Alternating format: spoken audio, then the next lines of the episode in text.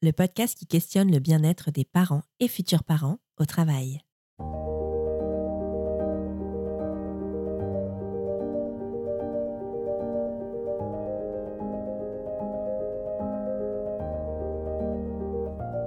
Ça y est, après des semaines de discussions et d'attentes, vous avez enfin vu s'afficher les deux barres sur votre test de grossesse.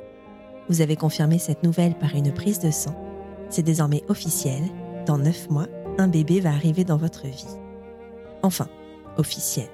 Pas tant que ça. Et c'est bien le problème. Dans notre société, il est de bon ton de ne pas annoncer la bonne nouvelle tout de suite. On ne sait jamais, nous dit-on. Comme si parler de cette grossesse avant les trois mois réglementaires serait de mauvais augure et augmenterait les chances de fausse couche. Dans le monde du travail, le cap est le même. Pas question de parler de la grossesse à son employeur avant la fameuse déclaration de grossesse délivrée par votre professionnel de santé à la fin du troisième mois de grossesse. Le silence autour du premier trimestre de grossesse est partout. Mais quel est son impact sur la santé mentale des futurs parents? Flora nous raconte son expérience de future maman.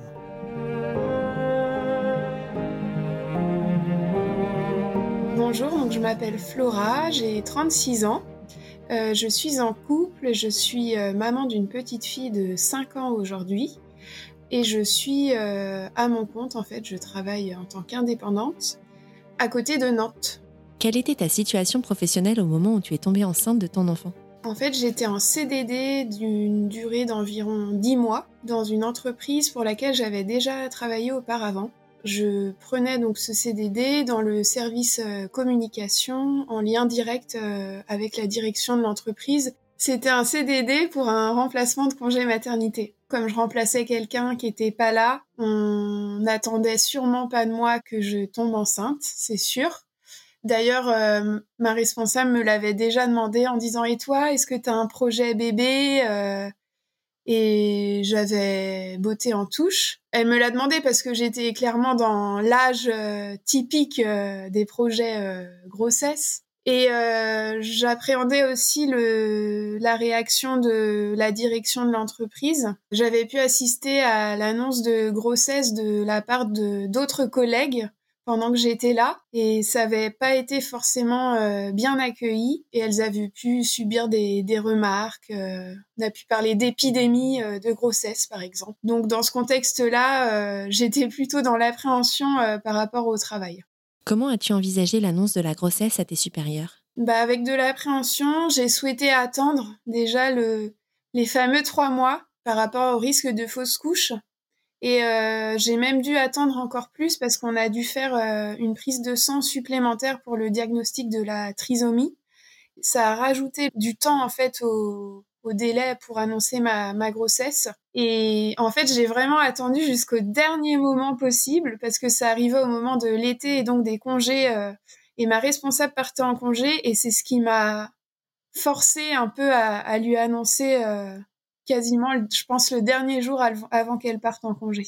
Et t'étais enceinte de combien de temps à ce moment-là? Alors, je pense que j'étais enceinte de trois mois et demi, quelque chose comme ça. Et comment, toi, tu as vécu ces trois mois et demi sous silence? C'était difficile. Le premier trimestre, moi j'ai eu comme symptôme principal euh, de la fatigue. Bah, c'est quelque chose qu'il fallait cacher ou enfin vivre de manière euh, normale, on va dire, pas éveiller les soupçons. Et ce qui a été difficile aussi, je trouve, c'est que c'est une période où on doit faire pas mal d'examens médicaux donc il faut à la fois trouver du temps dans la journée pour fixer ces examens sans que personne ne soit au courant. Enfin, moi j'étais dans un bureau partagé en fait, donc j'avais vraiment pas de d'intimité euh, facilement. Et puis il faut aussi se libérer du temps pour se rendre à ces rendez-vous.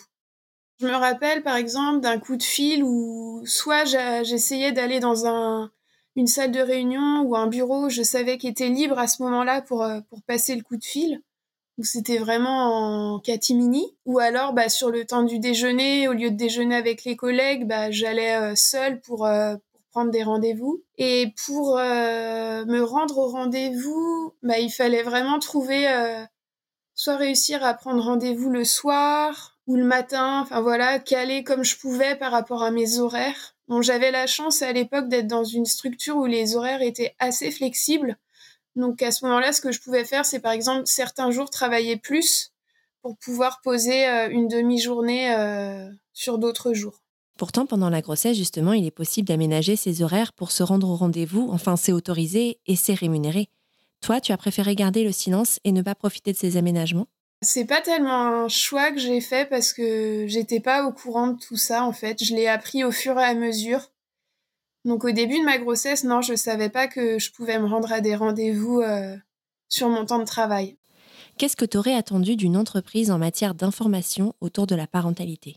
J'aurais aimé, euh, oui, peut-être avoir accès à des, ressources bah, sur euh, les droits euh, auxquels on peut prétendre quand on est enceinte.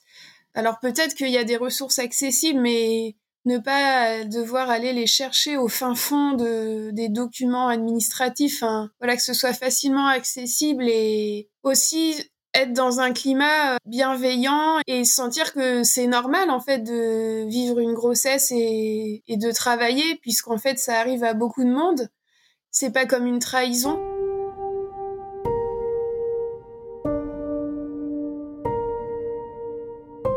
Comme Flora, beaucoup de femmes redoutent l'annonce de leur grossesse auprès de leur employeur et préfèrent garder le silence. Mais quels sont leurs droits?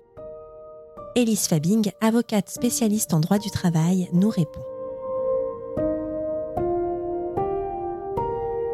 Alors déjà, il y a un truc vraiment euh, que les femmes euh, ne maîtrisent pas, c'est quand annoncer sa grossesse à son employeur. Beaucoup pensent qu'il ne faut rien dire avant trois mois, parce que c'est euh, un petit peu ce qui se passe dans la vie. On dit qu'avant trois mois, une grossesse est, fragile, donc on n'en parle pas trop à l'entourage. Mais euh, en réalité, la femme enceinte, elle est protégée dès le premier jour de sa grossesse. Et euh, si elle venait à être licenciée, il lui suffirait d'envoyer dans les 15 jours suivant la réception de la lettre de licenciement la déclaration de grossesse en expliquant qu'elle est enceinte pour qu'elle soit immédiatement réintégrée. Donc ça, c'est vraiment un truc à savoir. Et une salariée n'est pas tenue d'annoncer sa grossesse à son employeur à un moment précis. Elle doit à un moment donné prévenir de son départ en congé maternité, évidemment. Mais il n'y a pas de règle. Moi, j'ai des clientes qui attendent 4 mois, 5 mois, parce que souvent, euh, elles vivent une promotion et qu'elles n'ont pas envie de révéler qu'elles sont enceintes. Donc ça, c'est tout à fait possible et vous avez le droit de le faire. C'est un fait. La grossesse reste un fait de vie privée.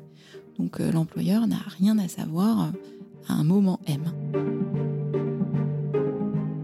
Quand on lui demande si elle a rencontré beaucoup de femmes terrifiées par l'annonce de grossesse auprès de leur employeur, voici ce qu'Elise Fabing nous répond.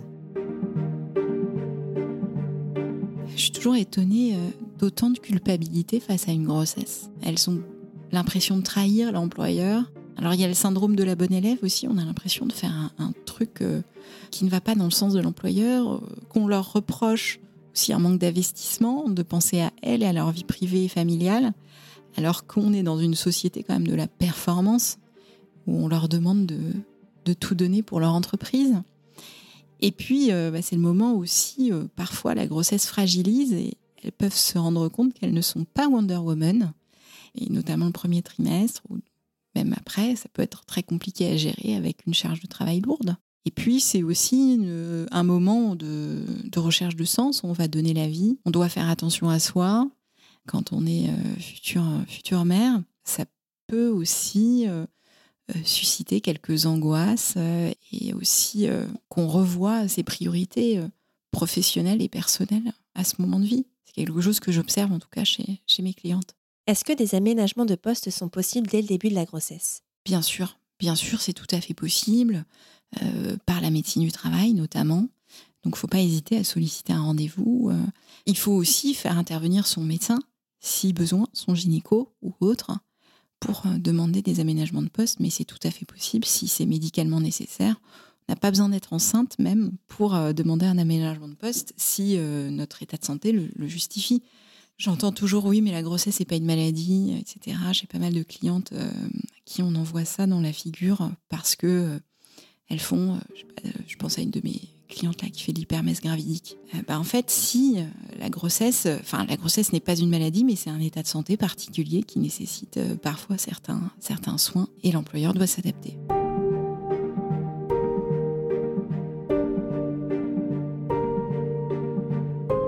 Entre nausée, fatigue et vulnérabilité, le premier trimestre de grossesse est loin d'être de tout repos. Et pour environ une femme sur quatre, premier trimestre rime également avec arrêt spontané de grossesse, vécu dans le silence et la solitude les plus complets. Le docteur Sarah Tebeka, médecin psychiatre, nous en parle. Les grossesses arrêtées peuvent euh, être soit des fausses couches spontanées, c'est-à-dire que la grossesse s'interrompt de façon inopinée et imprévue au cours du premier trimestre, soit une IVG, donc un avortement, une interruption volontaire de grossesse qui est faite à la demande de la femme. Donc c'est vraiment deux choses euh, différentes. Il faut avoir en tête que un quart des femmes vont être confrontées aux fausses couches spontanées. Donc c'est vraiment un événement qui est extrêmement fréquent et très souvent passé sous silence. Alors les conséquences peuvent être extrêmement variables.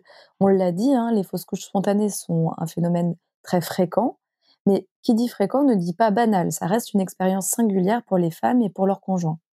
Ça peut être vécu de façon tout à fait banalisée effectivement par les par les femmes, par leur famille, en disant bah c'est très fréquent. Elles ont l'information que c'est fréquent. Elles savent qu'il y a une période de, de vulnérabilité et elles se disent bah, on verra à la prochaine. À l'inverse, ça peut être vécu de façon extrêmement douloureuse et parfois ça peut être vécu différemment pour la mère et pour le conjoint. Avoir en tête que le, vécu va être différent selon que la grossesse ait été désirée depuis très longtemps et été particulièrement complexe, par exemple dans le cadre d'une PMA, qu'on ait tout de suite investi très fortement la grossesse et que du coup la déception bien sûr de l'interruption de grossesse soit à la hauteur de cet investissement. Donc on voit vraiment des, des réactions qui sont extrêmement changeantes, mais qui peuvent vraiment aller jusqu'à la dépression post-fausse couche. Il est important de rappeler que lorsqu'une femme a vécu une, voire plusieurs fausses couches spontanées, les grossesses ultérieures peuvent être marquées aussi par une anxiété très importante, avec la crainte justement que cette grossesse s'arrête à nouveau et donc, c'est des grossesses qu'on va suivre de façon un peu plus attentive, avec en tête que les femmes peuvent être particulièrement anxieuses, ce qui peut aller jusqu'à la dépression. Quand on sait qu'un quart des femmes est confronté à une fausse couche spontanée, on sait que c'est extrêmement fréquent et que c'est des choses vraiment qui peuvent arriver de façon euh, très régulière. Déjà, avoir cette information-là, je pense que c'est une information que les, femmes n'ont pas aujourd'hui. Euh, ça permet d'avoir euh, un peu plus de sérénité. Ensuite, qu'il y a un espace de parole et que les femmes soient accompagnées, c'est-à-dire qu'on fasse pas simplement le diagnostic de fausse couche, mais qu'on puisse leur laisser la place pour exprimer éventuellement leur souffrance. Et puis encore une fois, d'avoir un espace aussi au sein de la famille et au sein de la société, en dehors de, l'aspect médical. Et là, par exemple, il y a un changement de loi tout récent qui autorise maintenant un arrêt de travail qui est rémunéré, donc sans carence, après une fausse couche au premier trimestre. Et ça, je crois que c'est vraiment un changement sociétale qui est essentielle.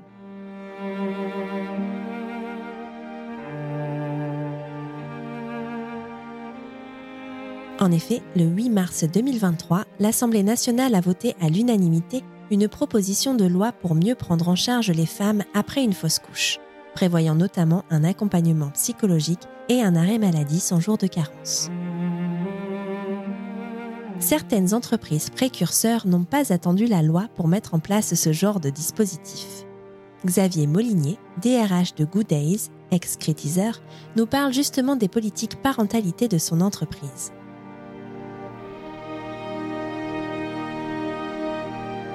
Donc les, politiques familiales de, de ce qu'il faut c'est déjà se prendre en considération que l'entreprise a été fondée par deux personnes qui sont originaires du nord de la France, de Lille, voilà, et qui ont donc un attachement extrêmement fort à la qualité de la relation, à la vie de famille à la dimension familiale. Donc il y a toujours eu dans leur esprit la volonté bah, d'accompagner hein, la, parentalité hein, avec bah, à la fois les outils légaux ou de l'innovation autour de, ce qu'on peut faire pour accompagner les parents avec leurs nouveaux enfants, d'autant que on a une moyenne d'âge de 35 ans, donc pour beaucoup de salariés on parle du premier enfant, et que le premier enfant, on sait que c'est un élément de perturbation dans la vie.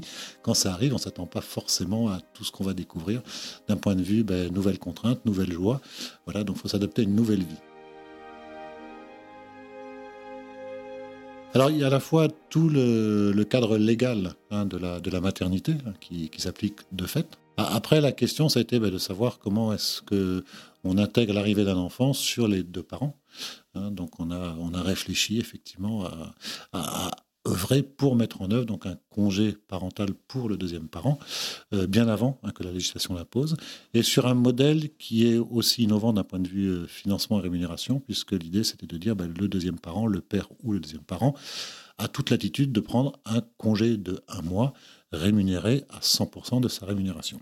Ça, ça se passe sur déclaration, hein, donc il n'y a pas effectivement de prise en charge sécurité sociale ou autre, c'est l'entreprise qui continue à verser le salaire sur la durée d'absence du deuxième parent. On a cherché à innover dans d'autres domaines, hein, sur des, domaines qui sont peut-être plus douloureux, hein, qui sont notamment la problématique des fausses couches et les règles douloureuses, qui sont bah, deux, moments qui sont pas faciles, des moments de souffrance. Et, c'est dans, cette logique aussi de, dire, bah, pour que l'entreprise soit performante, pour que les salariés puissent se réaliser, soient heureux, viennent au travail heureux, apprennent de nouvelles choses, se développent, évoluent vers de nouveaux métiers. Il faut qu'ils le fassent dans des bonnes conditions. Et la souffrance, c'est un frein au développement individuel. Donc, ce n'était pas acceptable que des souffrances, il y a beaucoup de souffrances qui sont prises en charge dans le cadre légal à travers les conventions collectives, à travers le Code du travail, mais il y a des souffrances qui sont oubliées. Encore aujourd'hui, malgré quelques tentatives de, de gouvernement ou de pays, comme la fausse couche. Et quand j'ai creusé le sujet de la fausse couche, mais il s'est trouvé que j'ai constaté qu'en France, on considérait qu'avant 21 semaines, une fausse couche, ben, c'était rien, voilà, tout simplement. Et qu'à partir de la 21e semaine, c'était une, maternité. Donc il y, a quand même un paradoxe, parce que dans les deux cas, il n'y a pas d'enfant, dans les deux cas, c'est une souffrance, et dans le deuxième cas, on considère que c'est une maternité alors qu'il n'y a pas d'enfant, et dans le premier cas, on considère qu'il ne s'est rien passé, et on dit à la, à la mère, ben, il ne s'est rien passé, retourne travailler, sauf bien sûr, bon, si elle voit son médecin qui lui accorde quelques jours de congé, mais c'est une démarche qui n'est pas facile, et il faudrait que cette démarche soit beaucoup plus fluide et un peu automatique. Et surtout, c'est une démarche qui euh, n'est pas rémunérée, puisqu'il y a les jours de carence et euh, avec un arrêt maladie. Tout à fait, tout à fait. Alors ça, c'est quelque chose qu'on a fait sauter aussi, c'est que la, carence, euh, la carence, on n'en tient pas compte de l'autre côté, et notamment sur l'ancienneté, certains salariés n'ont droit normalement à, un accès immédiat à la couverture à sécurité sociale après un, après un an d'ancienneté, ça on l'a fait sauter aussi, de manière à ce que tous les salariés, quelle que soit leur date d'arrivée, puissent bénéficier immédiatement et sans carence de, tout, de tous les bénéfices de la, de la sécurité sociale. Donc ça c'est une chose. Après, voilà, donc on s'est dit comment est-ce qu'on fait de manière à faire en sorte que cette souffrance soit reconnue et qu'elle soit accompagnée. Hein, donc c'est un moment, effectivement, alors on n'est pas médecin, on n'est pas psychologue. Par contre, notre devoir en tant qu'entreprise, c'était de dire, ben, on vous laisse le temps et on vous offre le temps nécessaire pour pouvoir ben, avoir recours au support dont vous avez besoin. Mais ce n'est pas nous qui allons vous supporter. Ça, je pense que c'est important de le dire. Donc, on a décidé ben, d'offrir à la personne qui faisait une fausse couche hein, une semaine de congé euh, supplémentaire de repos, hein, de manière à pouvoir se retourner de la même manière qu'au deuxième parent, parce que c'est une souffrance qui se joue à deux, en fait, qui se passe à deux. Bah, il est, et puis que c'est important à ce moment-là de se retrouver ensemble. Donc on a dit, au deuxième parent, on octroie au deuxième parent deux jours aussi de, repos hein, pour pouvoir accompagner euh, sa compagne. Voilà, alors après, du point de vue de l'anonymat, voilà, c'est, ça se passe sur déclaration. On n'a pas voulu avoir ni de certificat médical, ni recours à une, attestation formelle. Hein. c'est simplement la personne qui le souhaite, qui envoie un mail à son manager et à la, DRH pour signaler, ben voilà, je viens de faire une fausse couche et je me mets en, arrêt de temps nécessaire sur ce qui est prévu par, par l'accord. Donc, euh, donc voilà, donc c'est très simple c'est transparent, c'est, ça joue dans la confiance. Il n'y a pas il d'étiquetage, il y a pas, on tient pas un compte hein, du nombre de fausses couches. Heureusement, depuis qu'on l'a mis en place, y a, ça s'est pas produit, donc ça c'est plutôt une bonne chose. Donc la problématique de la confidentialité, elle, existe, euh, voilà, de fait, puisque c'est voilà quelqu'un qui déclare simplement à deux personnes qu'un malheur lui est arrivé et qu'on lui accorde effectivement une compensation par rapport à ce malheur.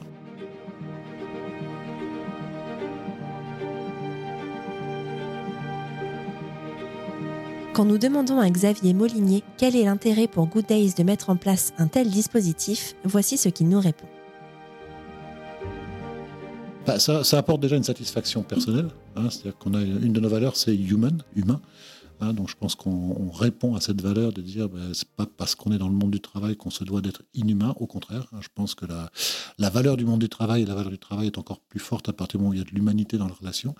Donc ça c'est une grosse satisfaction déjà, à titre ben, personnel et, chef d'entreprise pour les, les deux cofondateurs. Après c'est quelque chose dont on parle beaucoup Hein, donc, il ne faut pas se voiler la face. Ça apporte et ça draine une image positive de l'entreprise. Et c'est vrai qu'aujourd'hui, ce que recherchent les, salariés ou les, personnes qui, sont, qui cherchent à bouger l'entreprise, qui recherchent une entreprise, ils vont aller voir effectivement euh, quel est le rapport de l'entreprise à la santé, au bien-être des salariés. Et là, je pense que c'est une démarche qui c'est pas juste une déclaration de type on a un label de Great Place to Work ou autre, qui sont très bien aussi. Hein, c'est pas juste déclaratif, c'est une réalité. Et c'est pour la raison pour laquelle ces deux congés, fois fausse couche et euh, règles douloureuses, je les ai fait passer par, euh, un accord avec le CSE. Hein, je ne voulais pas que ce soit juste une déclaration d'entreprise, donc on l'a ancré dans le dur avec une information consultation du CSE hein, sur une décision unilatérale de l'entreprise qui a fait l'objet de discussions, qui a fait l'objet d'une signature d'accord qui a été déclarée auprès de la directe et qui est, euh, qui est dans un cadre tout à fait formel. Voilà, donc on veut ancrer ça dans la réalité.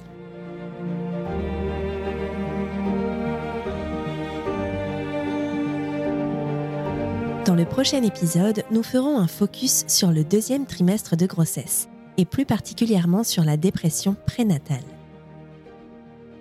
PASS est un podcast réalisé dans le cadre du projet européen Pathways to Improving Perinatal Mental Health, porté en France par le Centre collaborateur de l'OMS pour la recherche et la formation en santé mentale, un service de l'EPSM Lille Métropole.